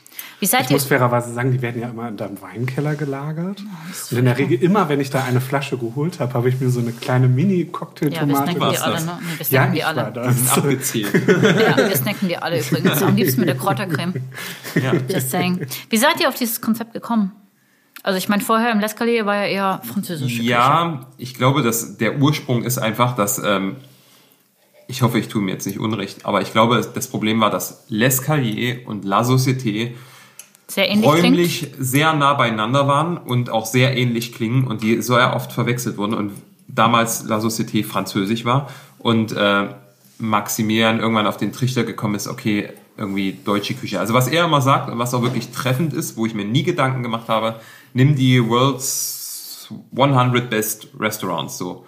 Da hast du immer die Restaurants, nimm Noma oder ein äh, Echebari oder irgendwas, die kochen das, was ihrem Land entspricht.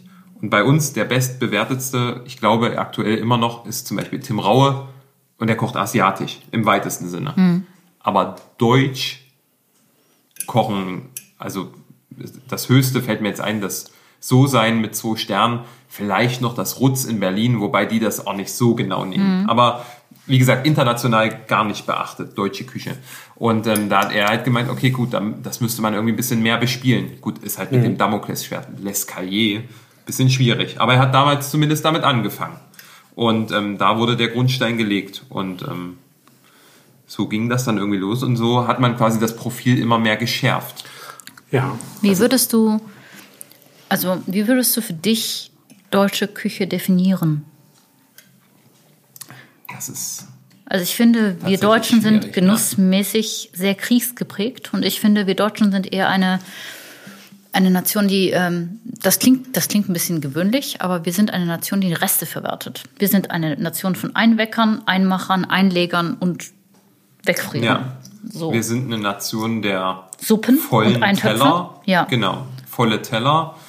Definitiv Und aus allem was auch. rausholen und vor Ja. allem ganze Teile verwerten, ganze Ja. Tiere verwerten. Ja. Und aus trockenem Brot noch irgendwie, keine Ahnung, eine Füllung für eine Maultasche zu machen. Ja, das stimmt. Also wir sind auf jeden Fall keine vegetarische Küche. Also Nein. wir haben, wir haben irgendwann mal überlegt, okay, komm hier, das Thema Kochbuch, das kommt irgendwann mal auf, irgendwie bei jedem Koch oder bei jedem Küchenchef. Und da haben wir mal überlegt, okay, deutsche Küche. Und da haben wir überlegt, okay, traditionelle vegetarische Gerichte, die nicht süß sind, da muss ich schon eine Weile überlegen.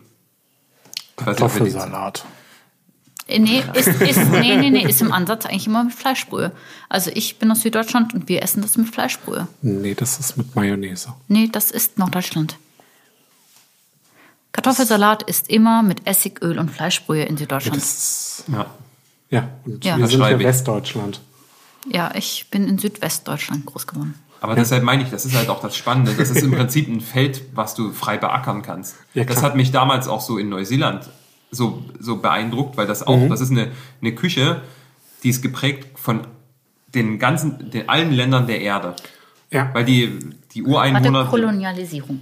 Ja, genau, kannst du sagen. Also, keine Ahnung, da, da hast du von, alle, von allem etwas. Die haben geile Produkte, Basisprodukte, aber die haben keine Küchentradition. Hm. Also die haben da, die haben da die Ja. tollsten Muscheln und Meeresfrüchte und keine Ahnung was, aber die wissen nicht damit umzugehen. Mein Schlüsselerlebnis war, als ich in einem Restaurant, da hatten wir Fischburger auf der Karte und da habe ich geguckt, die haben halt Steinbutte genommen. Die haben aus Steinbutt Fischburger gemacht. Das ist äh, ein bisschen dekadent, oder? Also die haben es nicht durch einen Wolf gedreht, die haben schon Stücke geschnitten, Ja. aber Ja. Das, was es bei uns mit Safran-Risotto und irgendwie Weißweinschaum oder. Champagnerschaum gibt, das, haben die da schon auf den ziemlich- wow. Burger gelegt. Okay. War wahrscheinlich trotzdem sehr lecker.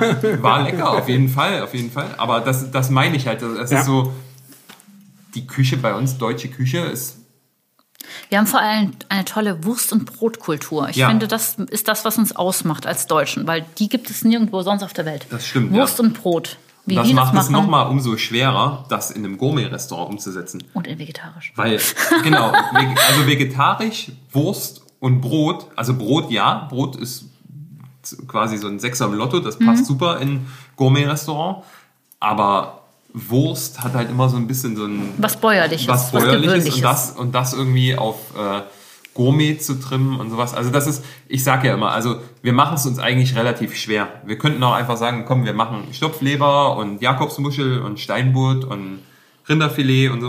Aber das machen ja alle.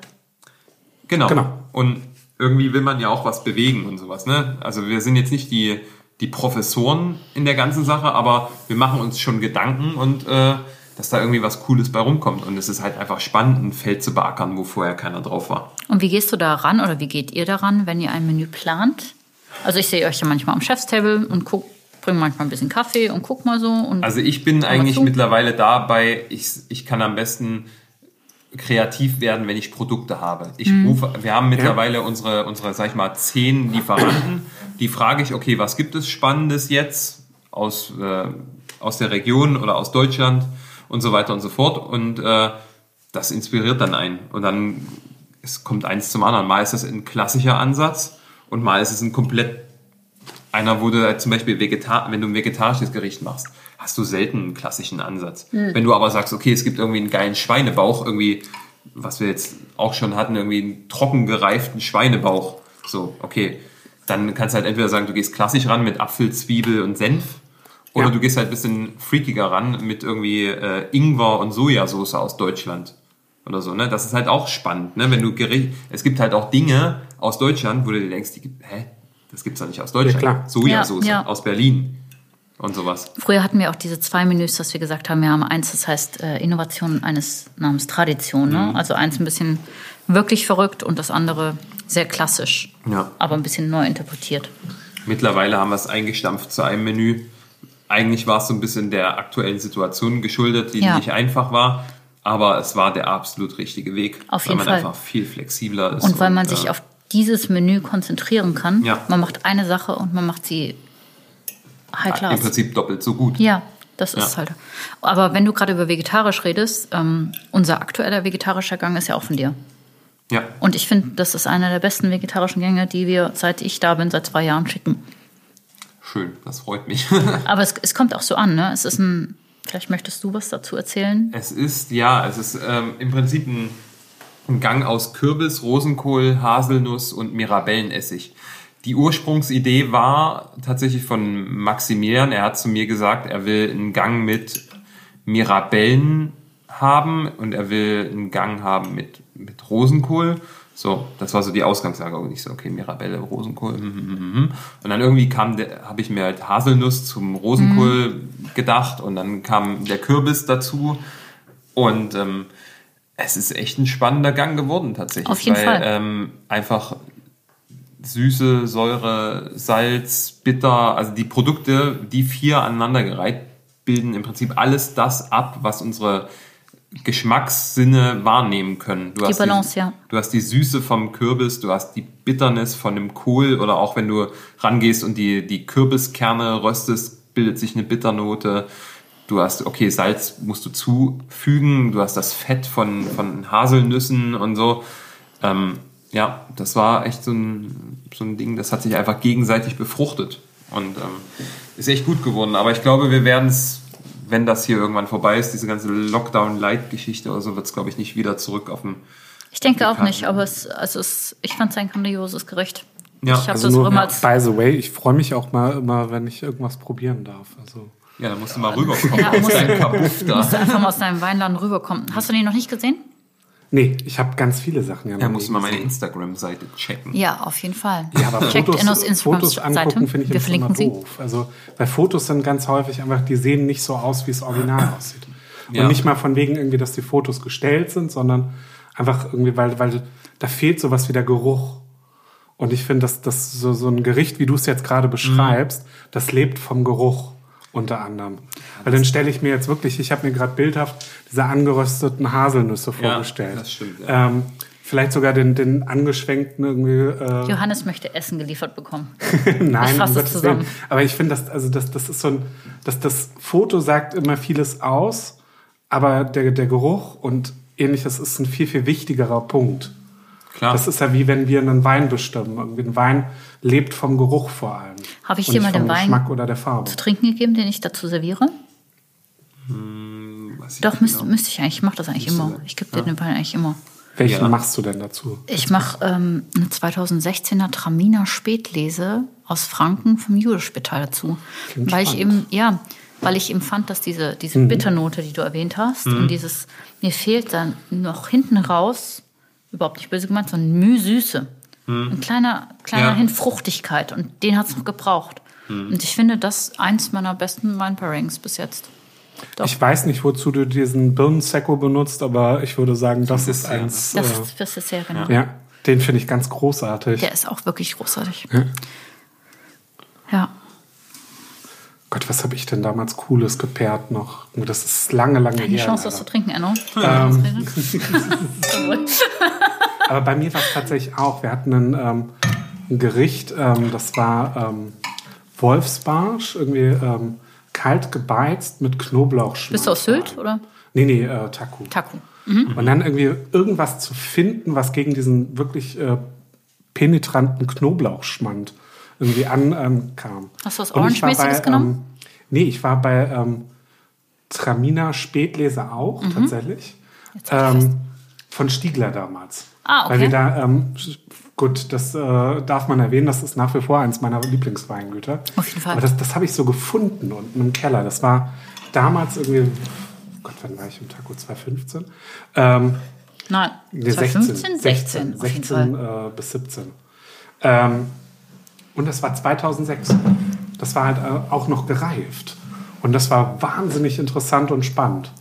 Das war so eins meiner großen Highlights, glaube ich. Ich versuche mir das gerade vorzustellen. Ich denke, das hat auf jeden Fall an Würze gewonnen, an Süße verloren und an Volumen auch noch. Ja. Ein bisschen Nachdruck.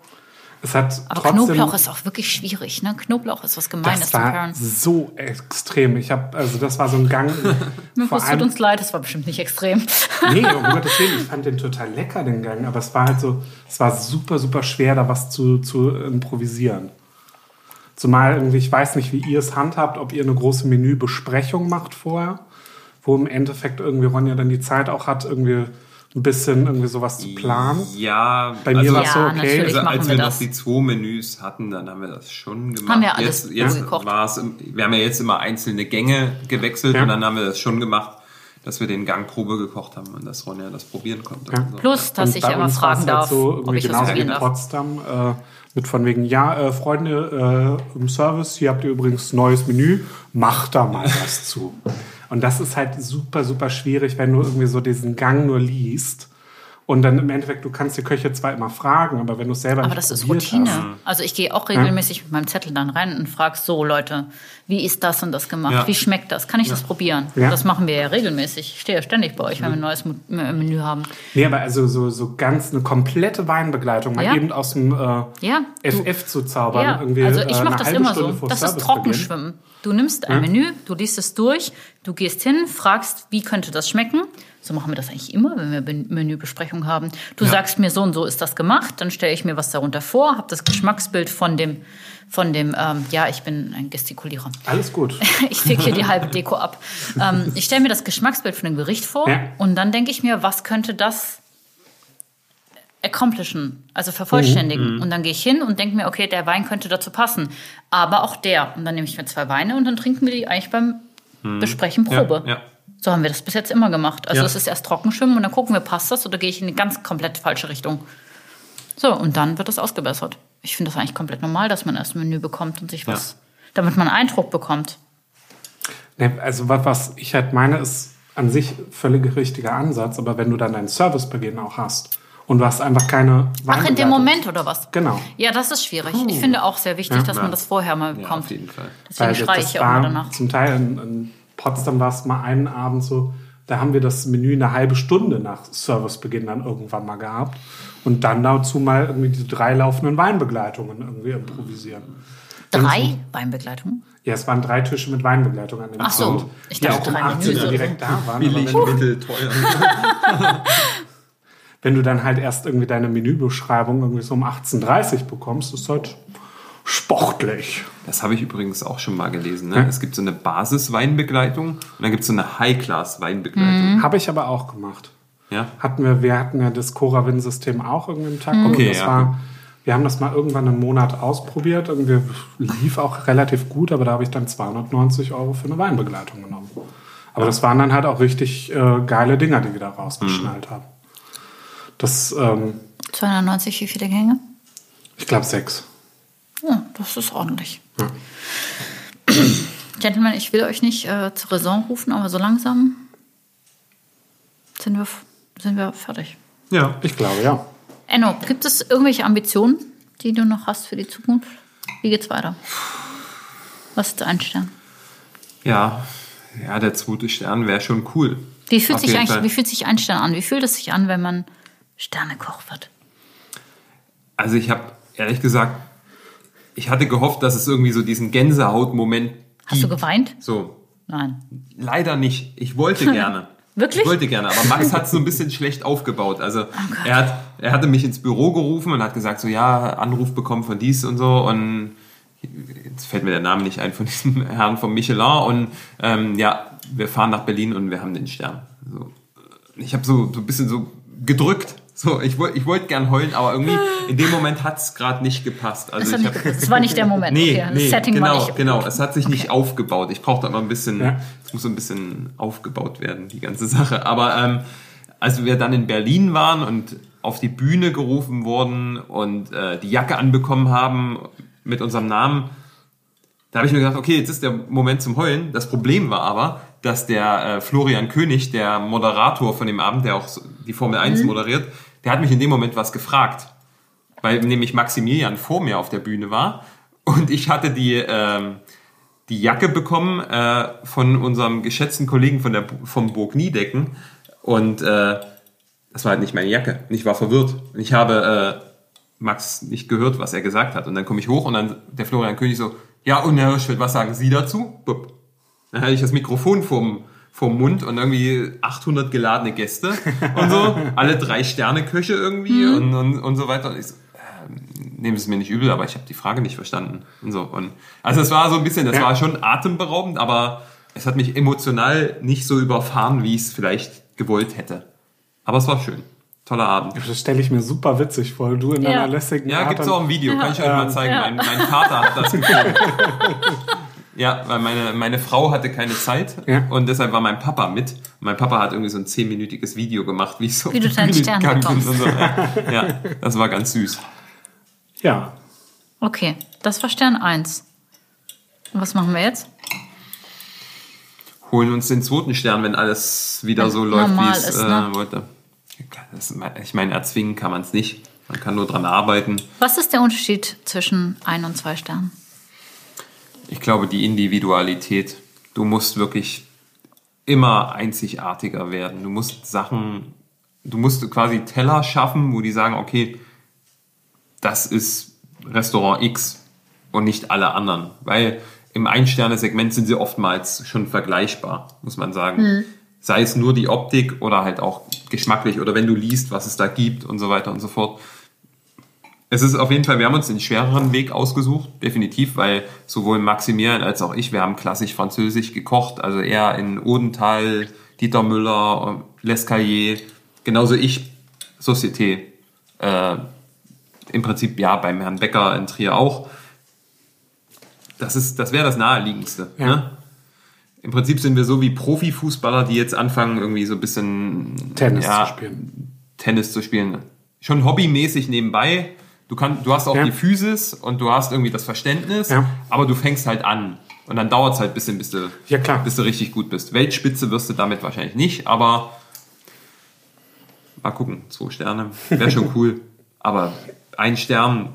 Also ich habe gesagt, ich habe äh, ich habe ein Kind, ich habe geheiratet und ich habe einen Stern. Ich habe beruflich alles erreicht, ich habe privat alles erreicht, was ich erreichen wollte. Ab jetzt ist alles nur noch so Sahne auf der Torte. Ja. So. Und von daher, Das ist, das ist schön. Das Ja. freut mich. Ich finde, das ist ein ziemlich gutes Schlusswort. Ja. Auch, ne? Okay, wir haben kein Wort über das äh, verloren, was wir trinken, aber es war gut, oder? Doch, wir haben doch Bouvet Saphir. Ja, ja, ja. ja du kannst ja, ja, noch ja. irgendwie so eine Fußnote drunter setzen. oder Post oder so. Nein, aber es war, es war Bouvet wirklich ein. War auf jeden Fall lecker. 2015, 12,5 pro, äh, Volumenprozent Alkohol. Ja, okay, es hat uns gut durch den Arm Hat gebracht und gereicht. äh, ja, es war eine, vor allem eine Magnum, das war uns wichtig heute. Und ähm, danke, Enno, dass du da warst.